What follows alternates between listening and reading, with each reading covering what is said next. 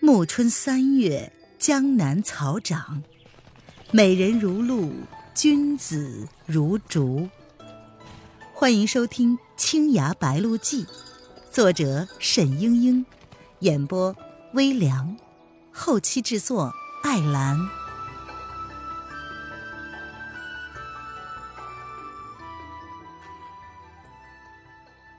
第八章，出手相救。沈轩正想着，黎黎的病还没有好吗？难道她在酒殿下身边过得不开心？这时候，只听见范定峰又在台上说：“钱世俊公子是钱塘王的儿子，也是妖妇忌惮了得的对头。当年钱塘王位本来就应该由九殿下继承，却被那个妖妇以奸计赚得。现今。”钱塘国上上下下皆思慕九殿下的恩义，有如久旱望甘霖一般。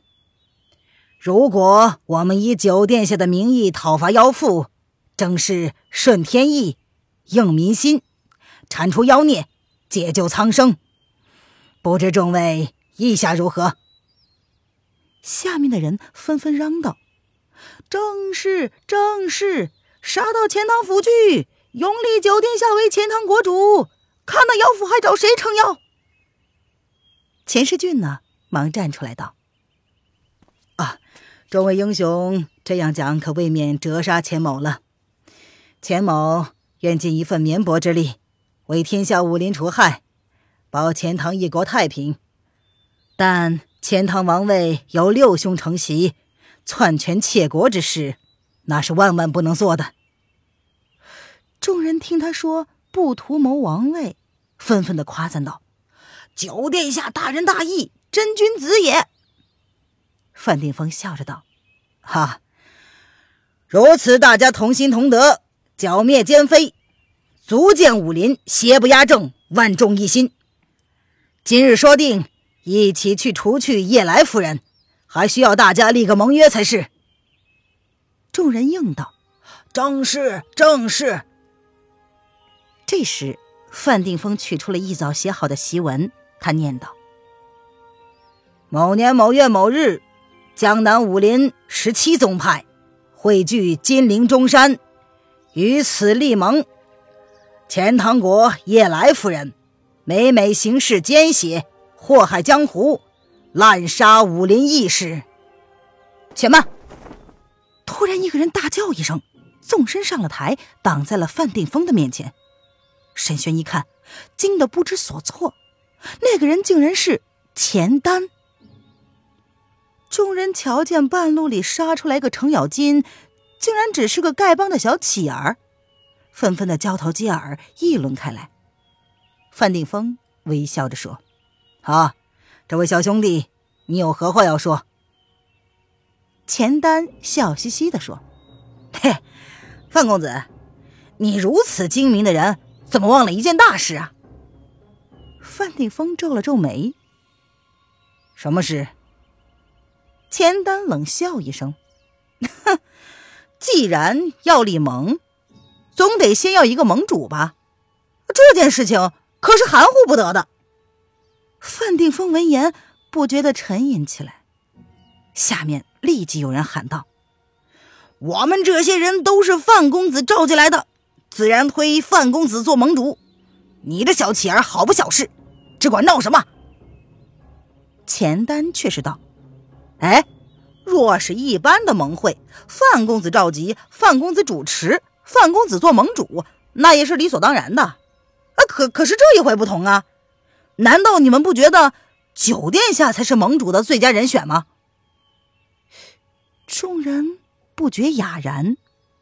沈轩却是已经明白了，这钱丹呐，分明是要捣乱，想在这些人中挑拨离间，坏了他们的大计。看来，钱丹恐怕真的是钱塘王族。只是，他孤身一人独挑这么些武林高手，简直是羊入虎群。想不到这个嘻嘻哈哈的小伙子竟有这一般的勇气。沈轩。不禁担忧起来。只听钱丹继续道：“九殿下是钱塘国主的兄弟，也是叶来夫人忌惮了得的对头。如果我们以九殿下的名义讨伐叶来夫人，正是顺天意，应人心。范公子，这是你自己说的，而且九殿下功夫了得，在武林中又那么的有威望，如果让九殿下做盟主，一定更合适。”呃，说不定叶来夫人一听九殿下的大名，就吓得心惊胆战，结果呢，不战自降也未可知啊。这台下众人其实都是范定峰和丐帮的朋友属下，这心里自然是向着范定峰的。钱世俊虽然有名望，怎么及得范定峰有丐帮撑腰呢？众人听钱丹这般说道。纷纷把怀疑的眼光投向了钱世俊，已经有人喝道：“哼，九殿下虽然厉害，但手下又有多少力量呢？还不是要靠我们丐帮和范公子的调度？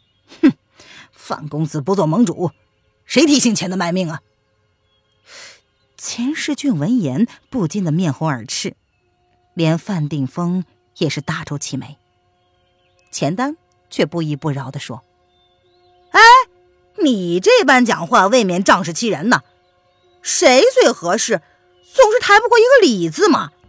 嗯，难道丐帮多了几个乞儿，就可以要挟天下的英雄，让九殿下也俯首称臣吗？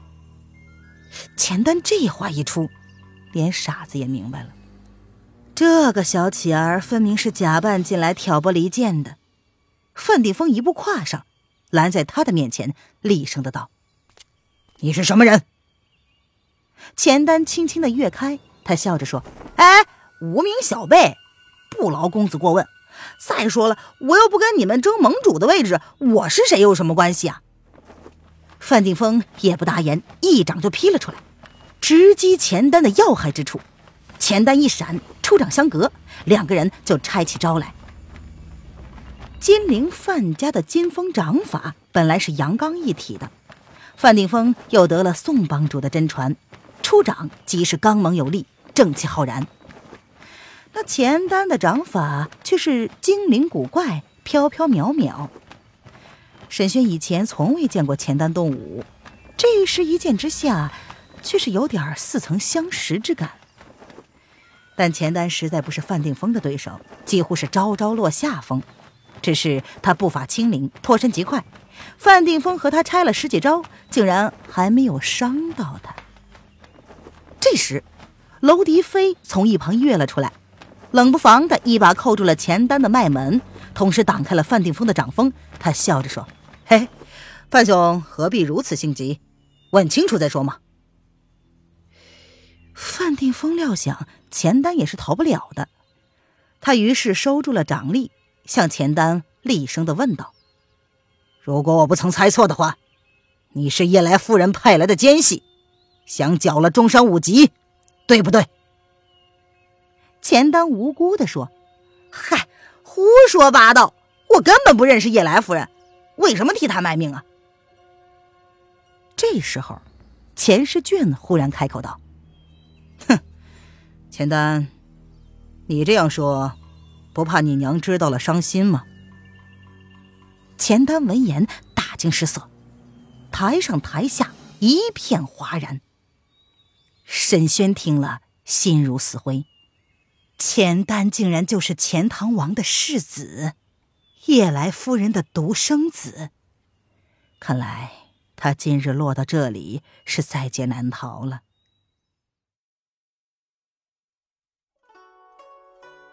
您现在收听的是由微凉演播的。《青崖白鹿记》，更多微凉免费小说尽在微凉微信公众号“微凉有爱”。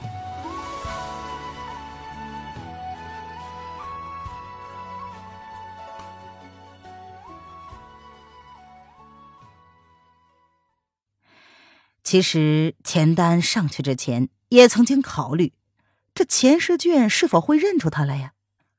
但是当年钱世俊也没有见过他几回，而且钱世俊离开钱塘府的时候，他还只是个小孩子，大约也应该忘记了吧。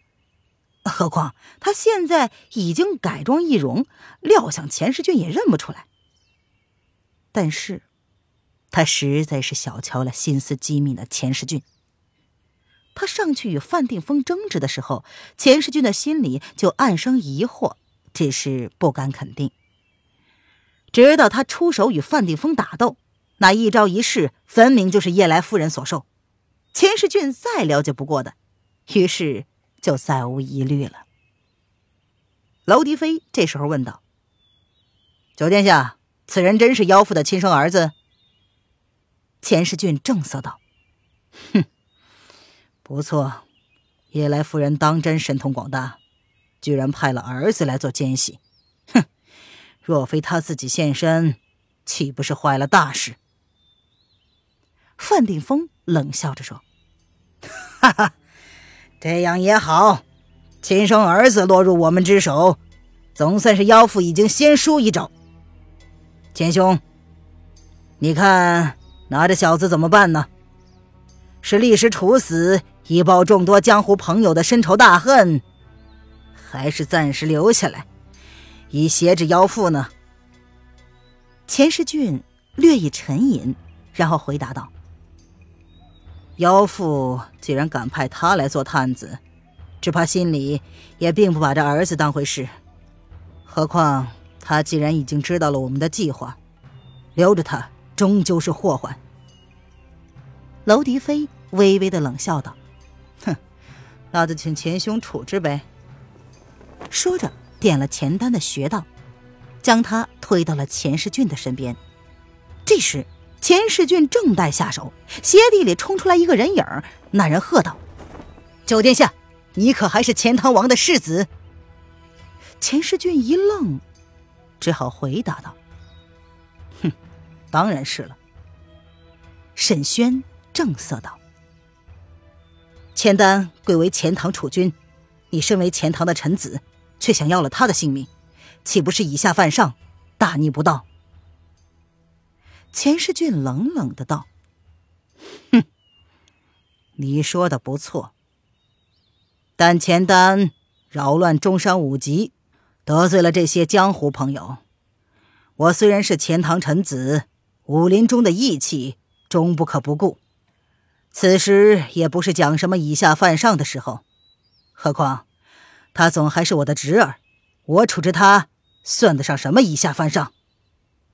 台下众人纷纷喝道：“正是，正是！”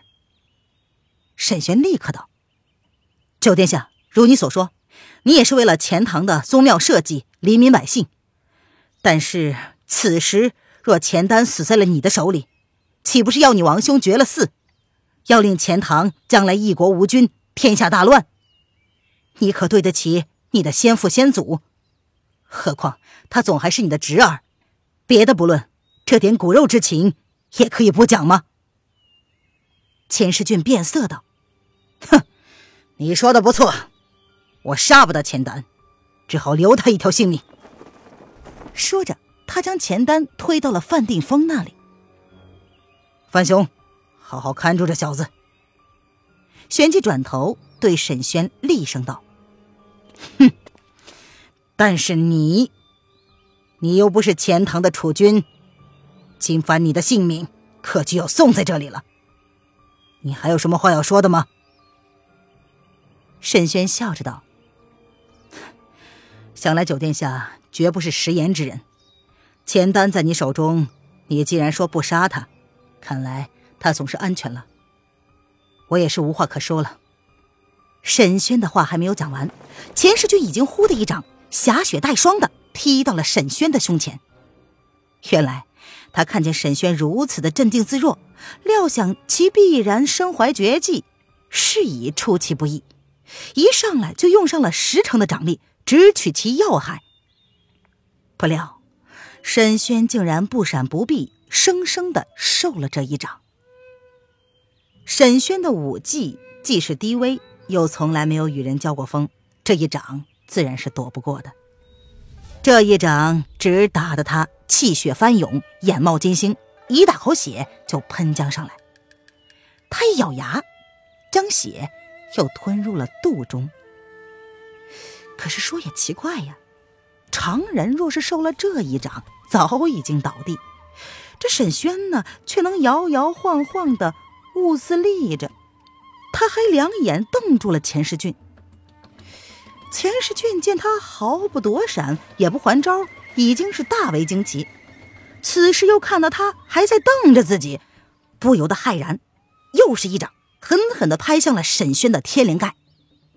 沈轩一晃，这第二掌打在了他的左肩上，力道仍是不减。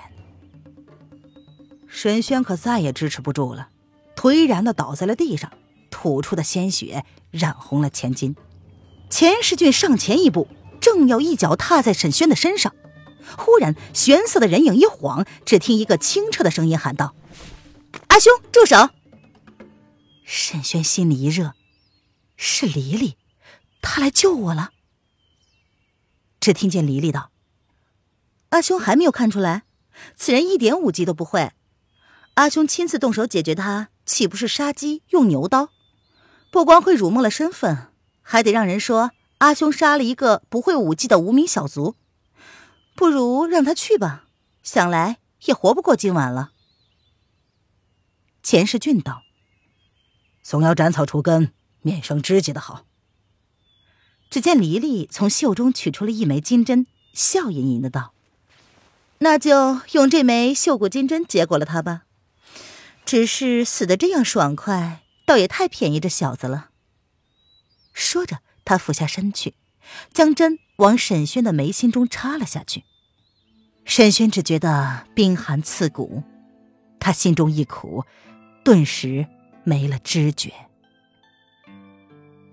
也不知过了多长时间，沈轩忽然醒了，他觉得自己脸上一片清凉，睁眼却看见一只手在为自己擦拭血迹。